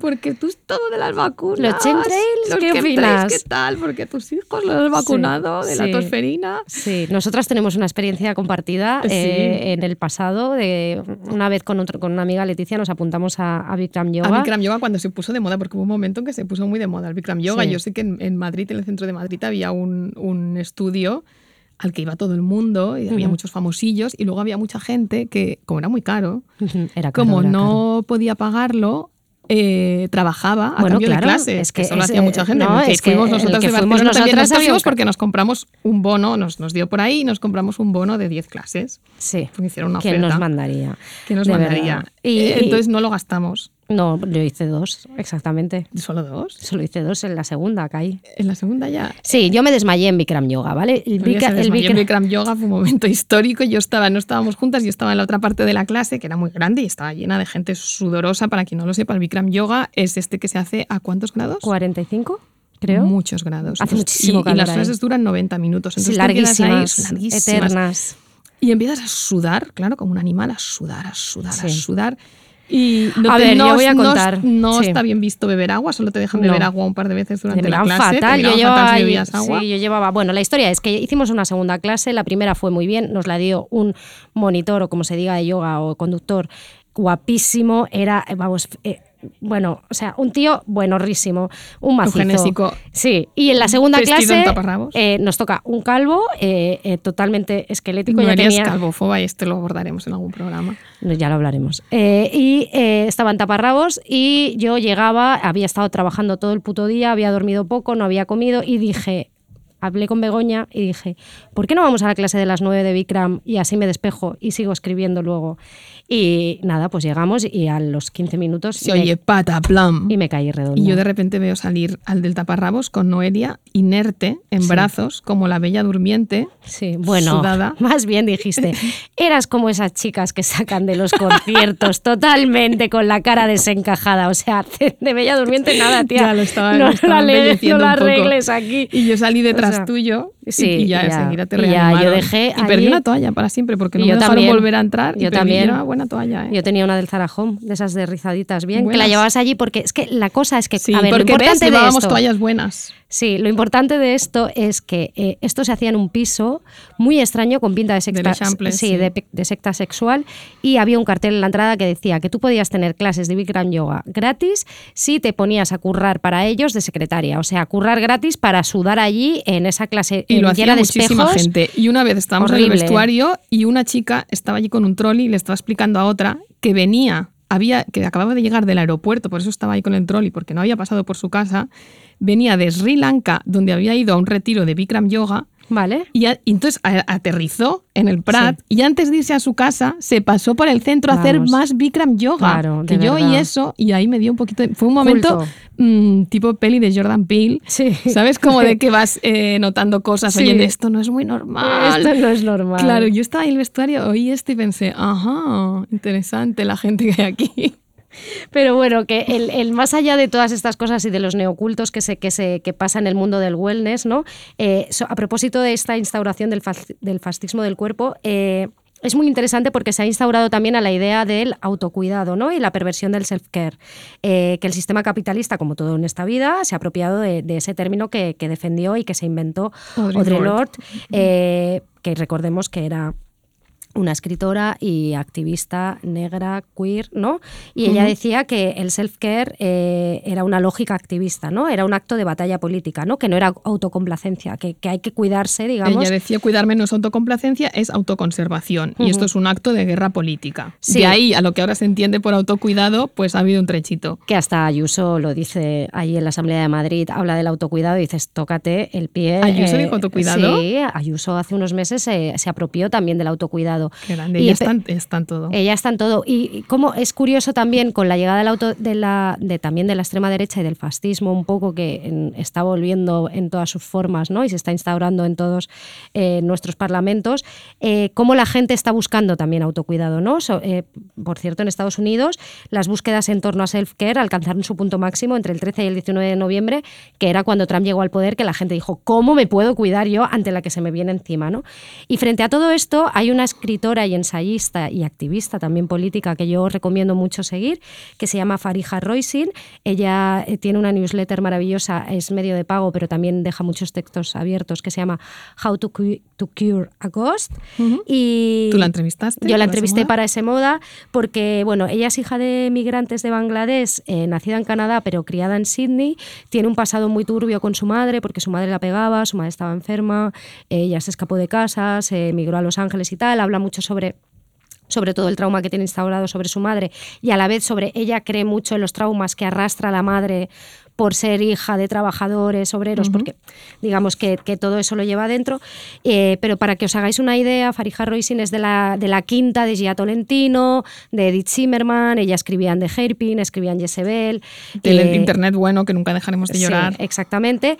Y entonces ella ha escrito un libro, escribió un libro el año pasado que se llama Who is Wellness For y que es un examen a la cultura del bienestar y a quién deja atrás. Y es como un tratado de 300 páginas en la que ella habla sobre cómo todos estos saberes milenarios, digamos, holísticos, eh, se han ido desdibujando por la marketingización del wellness, ¿no? por la apropiación capitalista de, de la cultura del bienestar, ¿no? y cómo, eh, digamos, se ha convertido en algo que a mí es una cosa que me gusta mucho que ella dice, que es que ahora mismo el wellness solo es para mujeres blancas, ricas y delgadas. ¿no? Y dentro de esta teoría hay un término que a mí me encanta muchísimo, que leímos en, en una newsletter eh, que se llama, el que hemos vuelto al retorno del supremacismo anoréxico, Anoréxico blanco. blanco. Sí, que eh, bueno, esto lo hicieron en lo añadiremos en, en los links, pero bueno, que si pensamos un poco, ¿no? Llevamos como dos o tres años hablando mucho de la vuelta de la extrema delgadez de los 2000 y tal, pero que si lo piensas un poco, Como ¿no? que se ha muerto la idea esta, que, que también era eh, eh, se vendió de una manera cuestionable del, del de la body positivity, ¿no? Exacto. Y, y bueno, y ellas, en, en cuando hablan sobre todo del supremacismo anoréxico blanco, se habla mucho de la época de Gaby McInnes, ding, ding, ding, otra, Otra vez, vez, aquí. Eh, Vice, como la revista Vice, instauró toda esta idea ¿no? de American Apparel, las chicas blancas muy delgadas, huesudas, con los calcetines deportivos hacia arriba, que yo ahora mismo me estoy comprando calcetines deportivos y digo, Dios mío, estoy cayendo. Yo también me, estoy voy, comprando calcetines. me voy a volver una chica Vice, eh, yo ahora American Apparel, no, por favor, pero bueno, todas caemos y eh, bueno, pues te, que, da que pensar, ¿no? Da que, da que pensar el- este retorno, ¿no? De al, al, al, al supremacismo anoréxico blanco.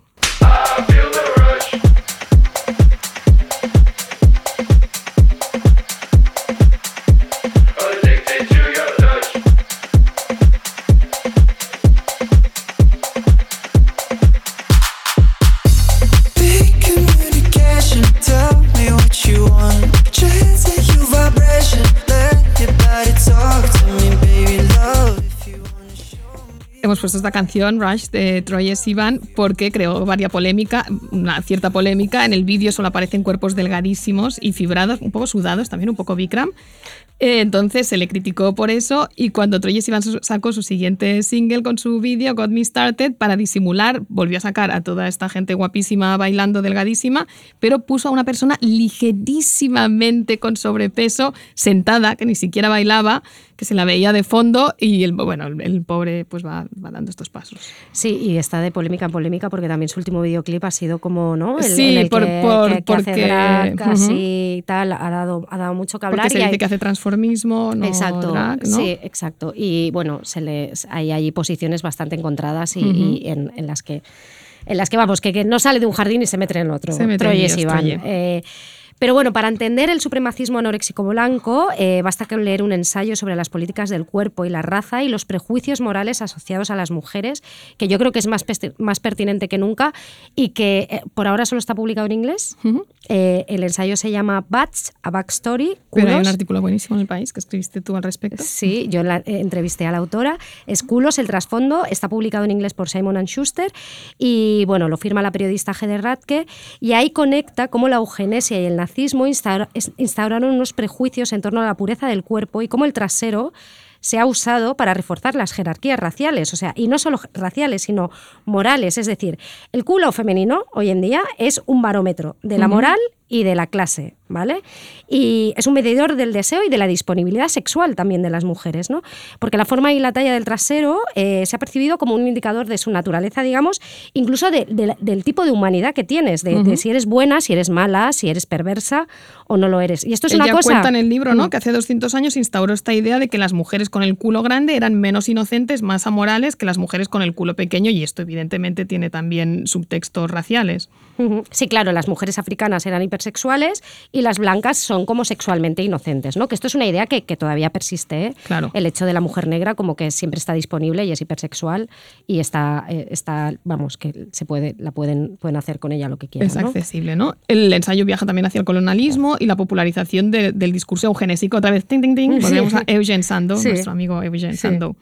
Y racista que dominó la ciencia en los siglos eh, XIX y principio del XX para, para encontrar el origen de, de estos estereotipos, ¿no? Sí, el libro habla de un caso que, que- que vehicula, digamos, todo el, todo el ensayo, que es una aborigen Coe, que se, la llamaron como la Venus de Jotentote, eh, su nombre es muy difícil de decir, era Sartije Bartman, eh, y era una aborigen Coe nacida en, la de- bueno, en Sudáfrica en 1770, que fue capturada por los colonos, y estos colonos se Los dedicaron... colonos holandeses. Sí, eh, si, si la googleáis o la buscáis, la Venus de Jotentote era como una mujer negra con un culo descomunal, ¿vale? Era Bastante, bastante, como un poco como. Recuerda incluso la portada de Kim Kardashian cuando hizo la, hicieron la portada de Paper, de que también era un poco Grace Jones, aquella portada, ¿no?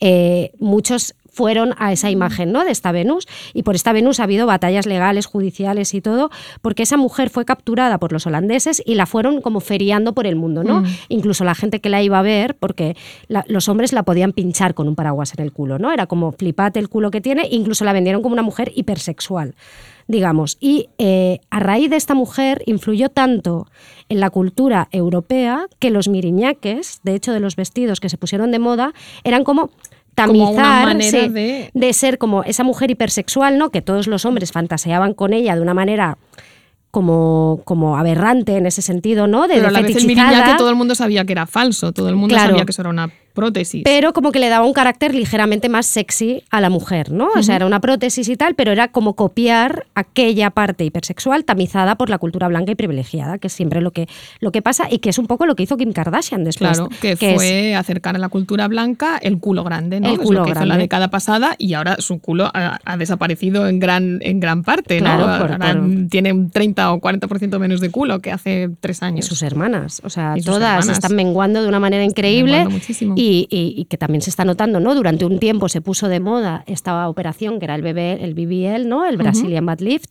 eh, que, que lo petó y ahora todas las mujeres, eh, todas las cantantes incluso se están quitando todas esas prótesis porque lo que está volviendo, como ya hemos dicho antes, es el supre- supremacismo anoréxico blanco, el fascismo del cuerpo está aquí y entonces, pues sí, en las, las Kardashian, esto es como un, un termómetro, ¿no? Como cuando si al crash bola bash, ¿sabes? Pues, Sí. Si las Kardashian se adelgazan, es que esto Es ya... que algo está pasando. Sí.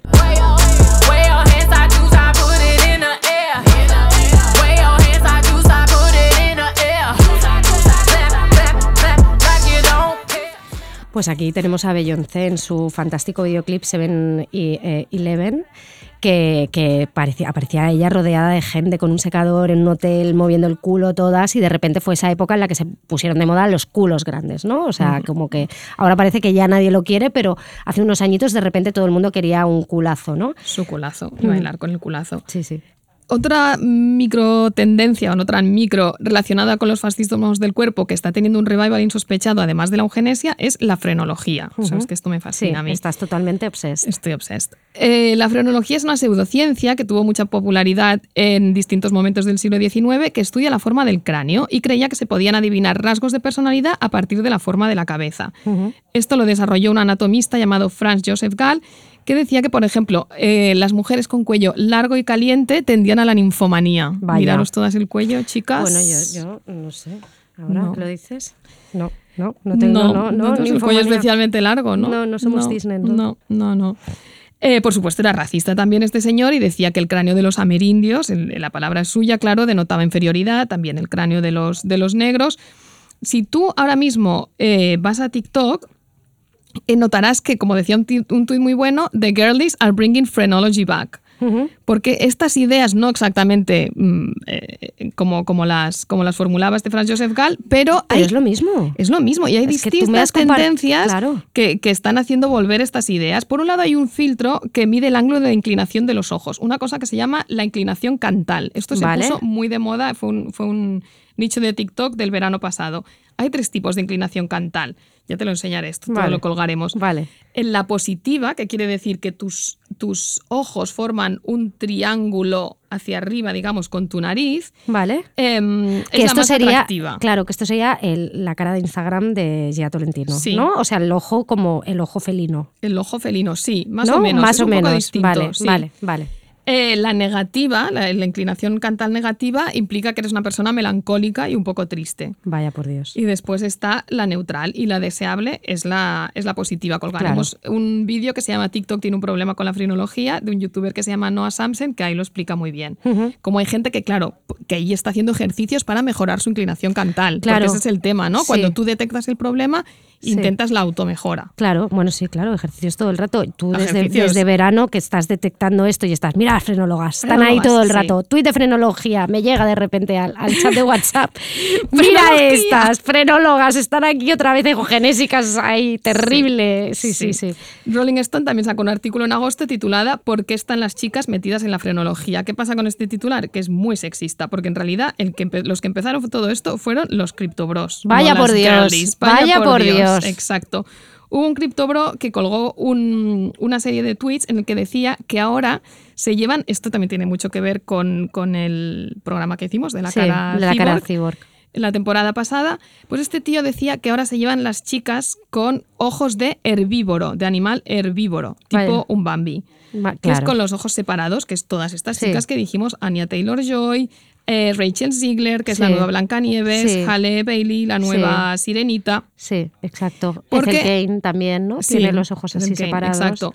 Que es un poco Porque la cara de Alien. los hombres, él decía, ¿no? Encuentran más sexys a las chicas, a estas chicas er- con cara de herbívoro que a las chicas con cara de carnívoro, que serían las, las chicas con cara de tigre. Cara de tigre. Claro, Vale. ves que ya lo dijimos que había mudado Sí. la cara de Instagram, si es que ya lo vimos, Sí, ya lo lo vimos. la cara de Instagram había mudado en otra cosa. En otra cosa, sí, sí. la cara de. Instagram era Pues, más felina y ahora había mudado mudado en- al- en- a la Bambi, ¿no? A la Bambi, al corderito. Claro. ¿Y por, qué, ¿Y por qué, decía este tío, gustan Mm. más? Porque eh, los cervatillos tienen más cara de que van a ser acechados y devorados. Claro, porque buscan la fragilidad, La ¿no? fragilidad. Para poder ahí Someterte. someter. Exacto. Criptobros. Y esto, los criptobros. Y esto resulta más atractivo a los tíos. Todo esto coincidió también con otras tendencias locas en TikTok en que las chicas empezaban a dividirse a ellas según sus caras en ángeles o brujas, en función de la forma de su cráneo. Frenología total. Y entonces ahí surgieron, siempre evidentemente surge el negocio, surgieron gente, personas que se autodenominaban como lectoras de cabezas. Por favor, ¿qué trabajo es este, tía? ¿Tú qué Es eres? que Yo lectora de cabezas. Soy lectora de cabeza. Y entonces tú les pagas y ellos te, te- te analizan tu cabeza y te dicen si tu cráneo es bruja, es ángel, si tu cara es ciervo. Claro, es claro. tigre. Es que, claro, todo esto lo tiene de todo el sentido. Es que en TikTok es perfecto para esto. Y- Claro. Y, perfecto para que el algoritmo te enseñe estas mierdas. Exacto. Igual que te enseña las mierdas de la guerra de sexos, te enseña ahora el fascismo del cuerpo. Claro, antes decíamos Instagram engendra la, la imagen pura, ¿no? El rollo Lenny Riefenstahl y TikTok engendra este tipo de cosas, este Sí. tipo de chaladuras. A mí Claro. me interesa mucho, como por ejemplo, hace unos años empezó a decir los bailes, los bailes que hace todo el mundo, Vale. que hace la gente en, en las discotecas, pero Vale. los vídeos en todas Sí. partes, han cambiado porque ahora, como la gente baila para TikTok, Claro. pues solo- eh, se mueve mucho más el tronco que las piernas. Claro. Son bailes que se hacen Sí. en cuadrado. Sí, sí, sí. Pero luego lo ves a la gente, las, las chiquitas que bailan aquí abajo en el edificio Sí. de Radio Primavera. Sound, que, que un día les haremos un vídeo que algunas, bueno, Bailan súper bien, chicas y chicos que bailan delante de un, porque de es un un espejo, espejo. reflectante, ¿no? Claro. El edificio reflectante. Pero estos vídeos son muy de TikTok.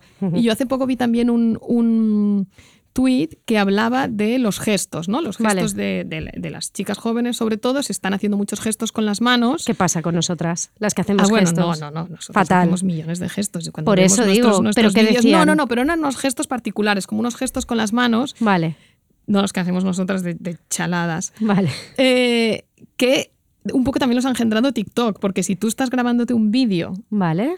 Ah, entiendo. en la que solo se te ve la cara y las manos, O sea que hay gestos TikToks ya. que hay gestos tiktokeros, Igual que el pero luego pulgar. la gente los hace fuera. de- Claro. esto es como cuando la gente dice LOL. teoría evolutiva, de teoría hecho, como lo del evolutiva. pulgar del móvil que decían que se nos iba a atrofiar en épocas venideras, ahora los- la gestualidad también marcada por TikTok. Exacto. Hablando de los bailes, me he acordado mucho de un vídeo que ha rulado muchísimo esta semana de cómo bailan las chicas ahora y cómo bailaban con Ah, el me vídeo de me encantó, me encantó. Yo soy la persona que bailaba como el vídeo de Shakira. Salían dos chicas bailando ahora una coreografía perfecta y luego salían dos chavalas con, con la cámara del ordenador puesta cantando Shakira y bailando Shakira, ¿no? Sí, que era. Hips, Hips Don't Lie. Hips Don't Lie, y bailaban Sí. muy mal. Y bailan fatal, Y pero es no, maravilloso. claro, y ahora me todo el encanta. mundo baila bien, toda la Claro. gente muy joven baila muy bien. Esto pasó también con el maquillaje, ¿no? Yo me maquillaba muy mal y me sigo maquillando La bastante mal. blanca, sí. Y, y, mm, y ahora todo el mundo sabe de maquillaje, claro. Claro. La gente Sí, se maquilla sí. súper bien. Súper bien, sí, sí. Sí, sí, todo Eh, pero bueno, sí, todo esto, la, eh, la frenología es muy apta para TikTok, digamos,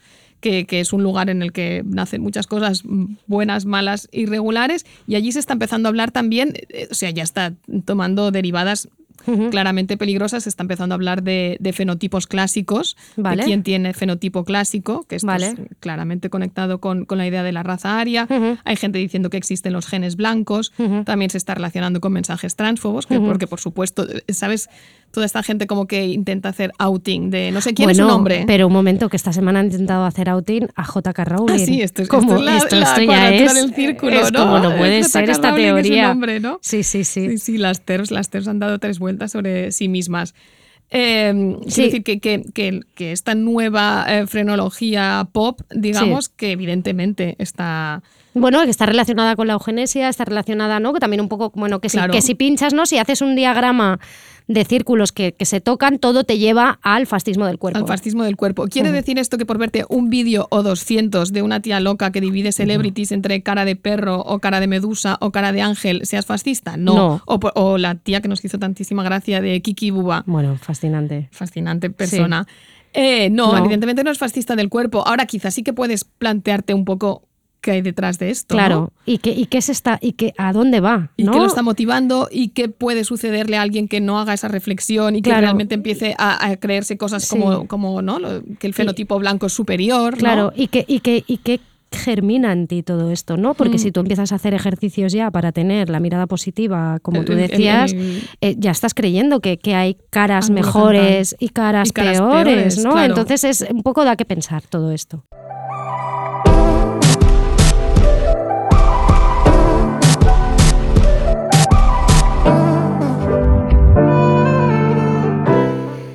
Pues es muy interesante ver también cómo la ficción contemporánea está adaptando o está haciéndose reflejo de todos estos fenómenos, ¿no? De, maneras eh, diversas, interesantes, paródicas. Yo creo que en la comedia es donde mejor se está haciendo. Eh, está en la cabeza de los novelistas y los guionistas porque eh, está el fascismo del cuerpo está en todas partes y además es muy fácil detectar hoy en día a un fascista del cuerpo, ¿no? Habl- Hablábamos también el otro día de, de la importancia de la piel de estatus, ¿no? De cómo vemos ahora la gente que tiene esa La piel gente que tiene pelo de rica, piel de estatus. piel de estatus y que no necesita eh, ponerse maquillaje porque eh, ya tiene todas las inyecciones puestas y todo eh, Claro, ahí. el clean está. girl, el look es, es un poco fascista del cuerpo. Sí, sí. Y eh, en el- el- pensábamos en, en ficciones y yo recordé en la película de No mires arriba de Adam. McKay que se estrenó en Nochebuena de hace un par de años, creo que la que protagonizaba Leonardo DiCaprio, que venía un meteorito. Y todo el mundo, y Eh, eh, Blanchett y sí, exacto. Y- Sí, y allí había dos personajes que para mí encarnan muy bien dentro de, esta, eh, de, esta, de este momento del fascismo del cuerpo, que son los personajes que llevaban dientes postizos, ¿vale? Que son bastante, eran bastante inquietantes y terroríficos, ¿no? Que por un lado era el, el megalómano multimillonario Elon Musk, eh, que estaba interpretado por Mark Ry- Rylance, y la presentadora, que era Kate Blanchett, aquí sin, que, que no tenía la diastema, claro, porque que ella tiene, porque llevaba como, una, como unos dientes postizos, ¿no? Que ella era, interpretaba como una especie de Ana Rosa Quintana, un poco más pasada por el, el filtro El filtro republicano. Fox News, Sí, republicano y, y este tipo de vestimenta, pero para hacerse una idea, ¿no? De estas personas que ya tienen las- la cara congelada, ¿no? Que ya la tiene tan porque llega un punto también que hemos normalizado tanto el uso del Botox que ahora no nos extrañan ver las caras que no se mueven, ¿no? Entonces, ¿por qué, por qué necesitaban esos personajes los dientes postizos? Para ver, para generar esa extrañeza, ¿no? Esa, esa sensación de irrealidad y también de, de conectar con personas que frente al fin del mundo o lo que sea están tan convencidos de que ellos pueden sobrevivir a la catástrofe o a lo que sea, que hasta, hasta se ponen dentaduras que niegan la- su dentadura real, ¿no? Y que yo creo que si lo miras, eh, eh, pues todo esto. Y decíamos también que Blanchett es especialista en interpretar a fascistas del cuerpo. Sí, porque tú acabas de ver Tar, que no Sí. la habías visto, y, No está- estás totalmente bajo el influjo de Lidia Tar. Estoy totalmente, eh, vamos, o sea, no me, lo, no me lo puedo creer, no me puedo creer esta película, lo fascinante que es y cómo he tardado tanto en verla, o sea, Bueno, ya, ya, es que no da la vida. no da la vida. Pero viéndola, eh, no para de escribir a Begoña y decirle, Bego, tía, es totalmente fascista del cuerpo, porque Lidia Tar es una persona que se hace la ropa medida, lo tiene, porque, ojo, que el fascismo del cuerpo también está muy conectado con el fascismo de la limpieza Sí. Y el fascismo del orden. Sí. Que esto también, eh, todo, todo, si lo Todo miras, está- todo está conectado. Yo estoy bajo el influjo del documental de los Beckham, tú también, Sí. y del armario de David Beckham y, de- y todos esos planos de él limpiando, De forzadísimos, limpiando. que yo no dudo que limpie. Yo lo había oído hablar que él, que él tiene TOC y tal. Sí. Pero está muy forzado lo mucho que limpia, ¿no? Porque Sí. están allí el tío pasando la valleta. Sí, sí, sí. Y, y decíamos, pues mira, Kate Blanchett en No mires arriba y en, en Tar. ¿Quién, Fascista del cuerpo. Otro fascista del cuerpo. ¿Quién sería? Patrick, eh, el, el American Ah, Patrick Psycho. Bateman, claro. American Psycho. Otro Fascista de la limpieza también y, del orden. Cla- la casa, es que claro. todo Mm, colinda, todo todo colinda. colinda. Allí, eh, y entonces, eh, otro fascista del cuerpo es- es- me lo he encontrado en una novela que me estoy leyendo que es, que es maravillosa, que es la, la última novela de Miriam Toews, que es una escritora canadiense, que es la autora de Ellas Hablan. Yo no le he leído todavía la última. Yo he leído tres novelas de ella, la he entrevistado dos veces y es una mujer encantadora, o sea, te meas de la risa con ella, te partes, pese a las tragedias que han pasado en su vida, porque su padre y su hermana se suicidaron, se tiraron a las vías del tren. Ella, de hecho, una de, uno de sus libros, que también está adaptado al cine, cuenta, ficciona un poco la historia de su hermana y de cómo llegó a suicidarse, ¿no? Y la historia de su familia. Y, pero bueno, en esta novela, que se llama No dejar que se apague el fuego, con traducción de Julia Osona Aguilar, eh, narra las, bueno, las, es un poco las aventurillas, ¿no? Es como muy, es muy tierna y es muy bonita de leer, entre Elvira, que es una anciana antifascista, ACAP, que se crió en una comunidad estricta religiosa, eh, se lo toma todo con muchísimo humor, que en el fondo yo creo que es un reflejo de las mujeres de su familia, porque su madre también es así, y su abuela también la recuerda ella siempre así, y su nieta Swift, que es una niña de nueve años que es majérrima, ¿no? Pues en esta novela aparece un personaje que se llama Jay Gatsby, el, el apellido no es, no es, no es, vamos, baladí, digamos, aunque odio la palabra baladí, no sé por qué la he dicho ahora. Begoña, no sé. Eh, pero bueno, que no es el personaje principal, pero es un millonario que siempre aparece, ¿no? Es como, en el fondo... eh, es muy divertida la novela y siempre aparece en la puerta de la casa, ¿no? Eh, y porque quiere comprarles la casa, ¿vale? Entonces ella siempre le dicen 20 millones, 30 millones, porque saben que no les va a dar eso, ¿no? Pero aquí eh, os voy a leer la descripción. Me he dejado el libro en casa porque tengo la cabeza fatal estas semanas, pero me he dejado el libro en casa, pero por suerte tenía esta nota apuntada en el móvil. Dice, ese hombre se compró una casa en una isla tropical y obligó a todas las personas que vivían en la isla a venderle sus casas para tener a toda la isla para él solo y meterse éxtasis a hacer yogas con modelas retiradas. Yoga. Yoga, éxtasis, él solo, una isla, supervivencia, tal. Las obligaba a todas a tomar pastillas para que cagaran dorado, mierdas relucientes. Se ha puesto músculos postizos en los gemelos. Ella, ella me dice, mi abuela lo sabe, porque se lo encontró un día por la calle y tenía unas pantorrillas súper canijas y luego tres días después tenía las cicatrices con los, las prótesis de, de Prótesis gemelos. de gemelos, ¿no? Que- Qué grande. sí, que esto- este Gatsby de pacotilla tiene bastantes paralelismos con este mil millonario que está apareciendo ahora en todas partes, Brian Johnson, que es el que está utilizando a su propio hijo adolescente como Blood Boy, chico de la sangre. Se está gastando dos millones de dólares al año para tener el cuerpo de un chico de 18 años. Lo malo de este tipo de casos extremos que estamos viendo es que se lo ponen muy difícil a la ficción. Claro, tú ahora cómo haces una película de un, de un mil millonario chalado si ya existe este hombre, ¿sabes? Bueno, es que, es que seguro que ya el próximo puñales por la espalda será esto. Claro. Ya te lo digo yo. Sí, Porque sí. el Ed- Edward Norton ya estaba chaladísimo. Sí. Pues el próximo chalado de puñales Sí, por la un espalda. tío con un- un película de, Navidades de Netflix será uno que se cambia la sangre, ¿qué tal? como le llamamos nosotras siempre, el marido de Karina Longworth. que no sé ni cómo se llama, ¿cómo se llama? Ay, es que no lo sé. ¿Cómo se llama? Es que- Ma- no, Ryan, Ryan, Ryan, Ryan, Ryan Johnson. Johnson. Johnson, que es famosísimo para sí. nosotras, es el marido, de Karina, Longworth.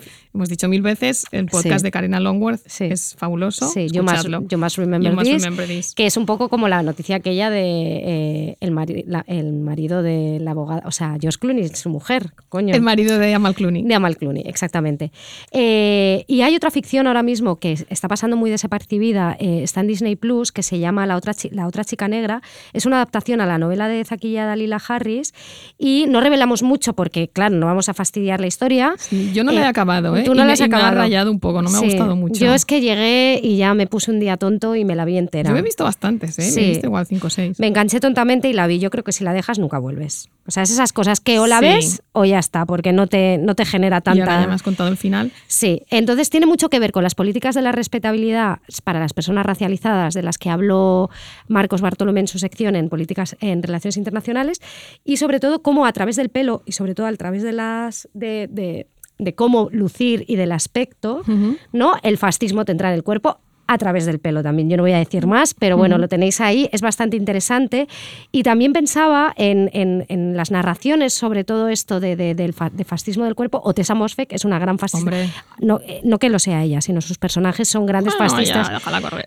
No, bueno, ella, ella ha hablado también sobre sus Sí. problemas con el cuerpo. Sí, eh, sus personajes son grandes fascistas del cuerpo, ¿no? O sea, desde la amiga de mi año de descanso y relajación, que está obsesionada con, Ujú.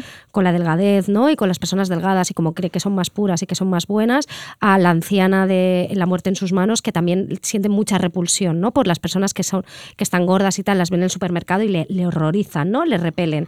Pero para mí, el- eh, eh, y relacionando ya, y para cerrar un poco con la teoría del doppelganger de, Naomi Klein, eh, hay un libro que es, es seminal sobre todo esto, que es Tú también puedes tener un cuerpo como el mío, que es de Alexandra Kliman. Eh, está editado por Gato Pardo con traducción de Irene Oliva Luque e Inés Clavero. Y es un libro que se editó justo en el confinamiento, vino perfecto, o sea, fue en marzo del 2020. Y yo creo que ese libro eh, está muy bien para leerse antes de Naomi Klein. O sea, antes de que llegue El ensayo, que- que se- eh, hay que leerse esto, ¿no? enero. Sí, en Te este hacemos el itinerario lector. Sí, es un libro un poco Cronenberg, o sea, es distópico, pero no es distópico, ¿vale? Es, es como muy, bueno, la extrañeza de lo que habla Naomi Klein y de cómo millones de personas se entregan a la fantasía, pues de eso va un poco el libro, ¿no? En el libro hay una protagonista que se llama A, eh, que es una chica joven que trabaja como correctora editorial, comparte piso eh, y gran parecido físico con B, que es su compañera de piso, que su compañera de piso solo quiere parecerse a ella. Ah, bueno, esto, es- Vale. esto nos Nos encanta. El- mujer blanca soltera busca Exactamente. es un tema es que nos fascina. Está ahí. Entonces, B se pasa el día obsesionada con los anuncios de cosmética, quiere tener la piel translúcida, solo come naranjas, ¿vale? Y ya está, porque está obsesionada con el cuerpo y ser como esto. Entonces, de hecho, hay una, hay una escena en la que A y B se están maquillando juntas delante de un espejo Mm. con un maquillaje tonos galleta eh, que aparece ahí, el tono tierra, el tono de la alfarería y todo esto, y cómo la piel se empieza a traslucir y cómo se genera este aspecto. O sea, todo el libro parte de la teoría del doble, hay una secta luego por medio y todo, es muy, muy, es muy interesante y produce esa especie de, de cringe eh, raro leyéndolo, de ¿no? extrañeza. de extrañeza y todo, que viene, lee muy bien lo que por otro lado dice Naomi Klein, ¿no? Con, con los tiempos que estamos viviendo, ¿no? Entonces yo creo que en ficción son dos libros que igual se complementan muy bien. Pues venga, primero uno y luego el otro. Sí, y, y lo último ya re- relacionado con esto, yo creo que todo el mundo debería escuchar la charla de Guadalupe Netel con Marta Sanz en Tema Libre, el podcast de Anagrama. El capítulo se llama El cuerpo como texto y el texto como cuerpo, y las dos apuestan por una posición antifascista con el cuerpo y cuentan cómo el cuerpo es un, ar- un- es un arma social, ¿no? Se utiliza Ujú. como un arma social, y, y cómo el cuerpo también es un mapa de nuestras violencias, ¿no? Y de Mm. nuestras propias vidas, ¿no? Y cómo a veces nos disciplinamos nosotras mismas al cuerpo para intentar borrar partes de nuestra vida, ¿no? O sea, el, hecho de, de negar las arrugas, ¿no? Que también es un mapa de, de- de cómo leernos y de cómo Mm. vernos, ¿no? Y de, y de entendernos. O sea, yo creo Estuve pensando bastante en esto el otro día viendo Corno también, ¿no? Que es Ah, una película claro, muy corporal. sí. Ella, Sí. la cicatriz que tiene ella es, muy, es muy importante. mucho. Sí, sí, sí, sí. No vamos a desvelar más. No menudo desvelar viaje. más, o menudo corno. viaje o corno, y menudo tal, viaje. tiene a verla Sí, sí. eh, y ya nos contáis a ver Sí, qué os parece, pero nos dejó bastante, bastante, Bastante tocada, noqueadas. sí.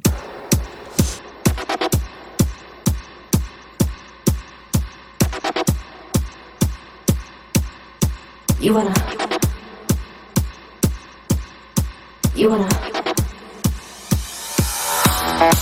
You wanna. Bueno, amiga, Por concluir, bueno, mm, Silvia Plath dijo en el poema más mal interpretado de la historia que toda mujer ama a un fascista y nosotras creemos que en realidad toda mujer lleva una fascista dentro que es ella misma y se la aplica continuamente. Sí, sí, sí, no, ya no fascista contra los demás. Nosotras creemos que toda mujer lleva una fascista dentro consigo misma, ¿no? Que esto es, esto es horrible de decir, pero es verdad. Pero es así. Yo he sido una fascista del cuerpo conmigo misma. Sí, O sea, sí. yo recuerdo a veces estar intentando, yo hago como no beber alcohol entre semana o no comer mejor. Y una Claro. época que sí que intenté hacer como una especie de dieta para comer bien y tal. Y recuerdo que mi madre me ofreció unos boquerones Ay, sí. fritos y, y sentí que estaba mancillando mi cuerpo Con como si fuera con un boquerón. Y dije, pero ¿en qué momento? Un poco lo bueno que está, por favor. ¿Cómo podría decir que no a eso? Pero quiero decir que, que todo el mundo, ¿no? Y, y- es muy fácil. Sí, bueno, la idea está de mancillar, de Mm. ensuciar, ¿no? Cuando, cuando entras en este bucle Sí. de la automejora y siempre está el quite, esta fascista siempre está el quite, mientras estábamos escribiendo este texto y desarrollando todo este tema y enviándonos 200 links sobre estas cosas, estábamos infringiendo nuestros propios autofascismos. A mí me ha llegado hoy la primera caja de Holistic, Sí. el cacharro este porque se me cae mucho el pelo y he Sí. caído he caído en la trampa de del Holistic. Sí, que probablemente caiga yo por by proxy. By por proxy, por sí, ya te diré. Yo caí porque una amiga me dijo, me fue súper bien. Luego me dolía la barriga y lo tuve que dejar de Da tomar porque igual. me sentí yo, ignoré esa parte. Claro. Duele la barriga, ¿qué más da? ¿Qué más Mejor. da? Igual así adelgazo.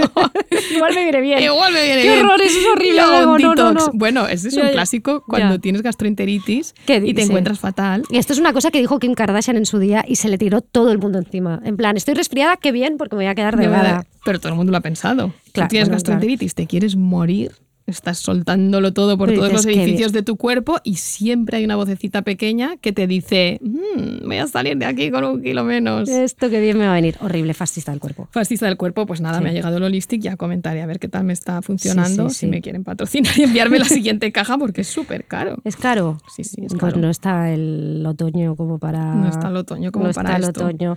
Pero bueno, he que, caído. que sí, que está claro que podríamos eh, estar más delgadas, más fibradas, más tonificadas, ¿no? Tener en la piel de estatus, el pelo de rica, los dientes de esa presentadora, que, y que en el fondo los- lo queremos y a veces nos disciplinamos y nos castigamos para tenerlo y somos una contradicción con patas. Continuamente. Sí. Y vamos a cerrar con otro audio de nuestra amiga Maya, que por cierto, si supongo que tampoco es una cosa que dudéis mucho, pero si alguna vez pensáis, "Ay, nos- les contaría algo que me ha inspirado este capítulo, pero yo qué sé, no las voy a molestar, molestar, o sea, no Todo nos molestáis. Por favor, nos hace muchísima ilusión el feedback amiguer. Sí, Mucha. sí, sí, sí. estas estrategias de negociación que tenemos todas, eh, al final también son una, pueden ser una cárcel, ¿no? Y eres esclava de, eh, de esa cuteness o, o de ser simpática. Y pasa un poco lo mismo con lo de mm, el self-care, ¿no?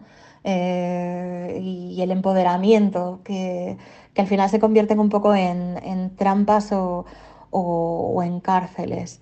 Eh, bueno, tenemos que estar cuidándonos o au- autocuidándonos 24/7. Somos capaces.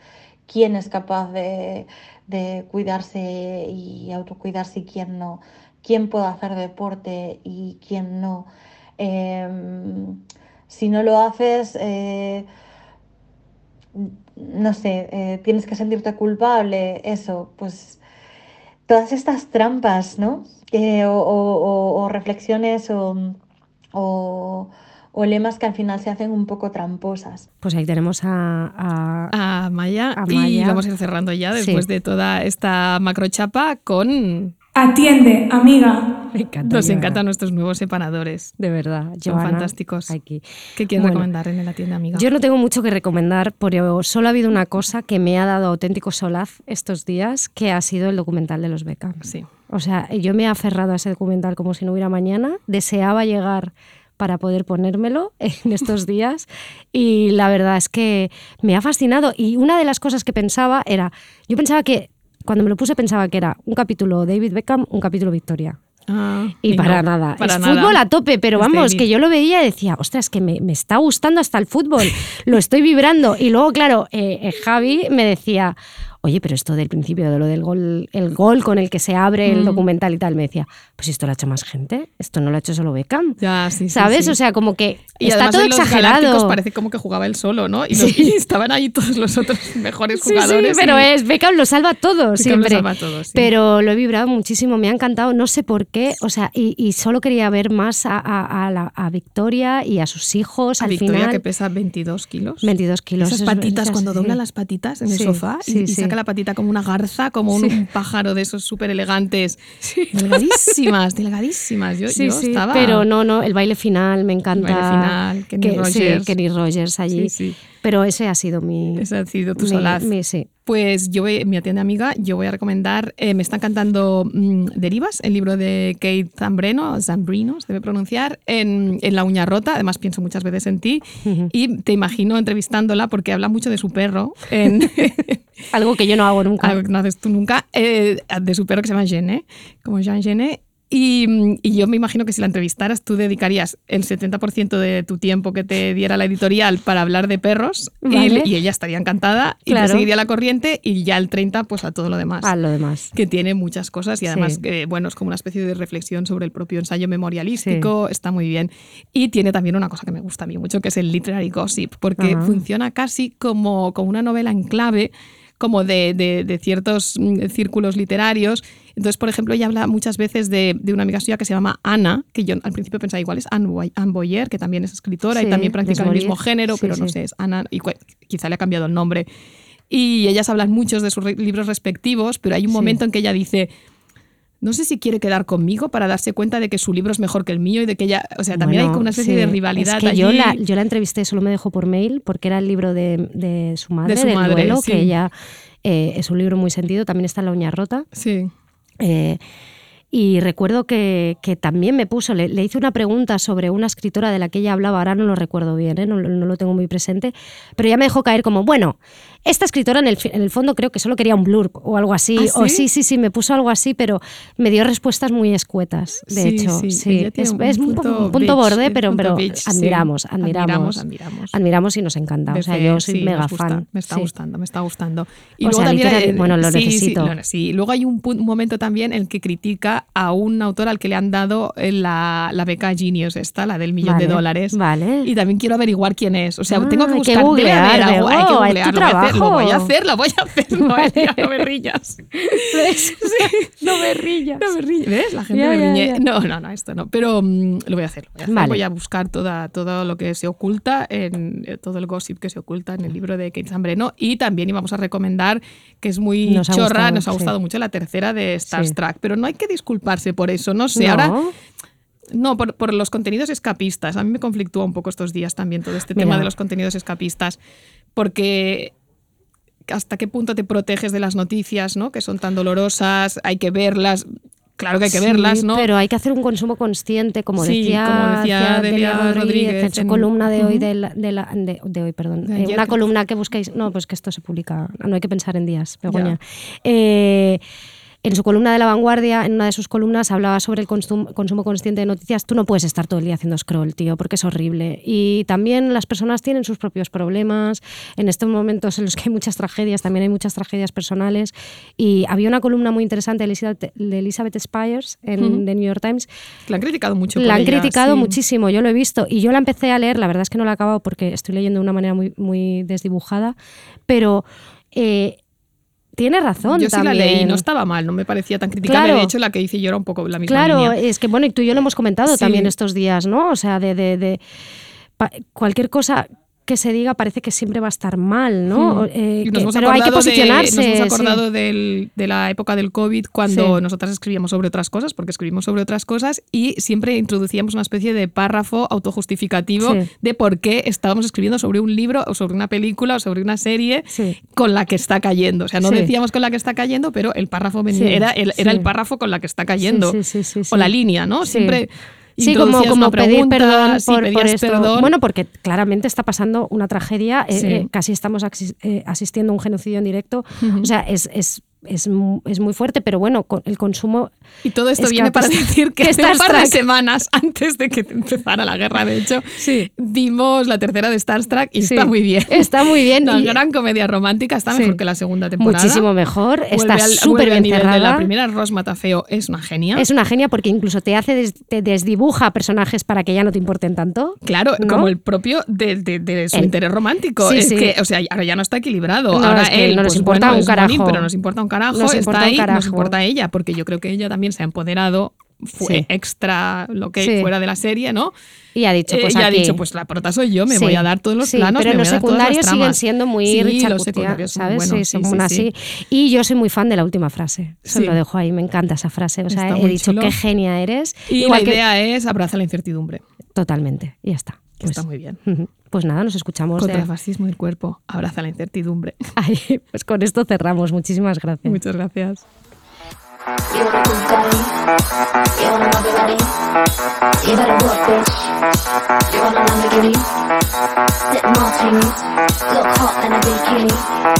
You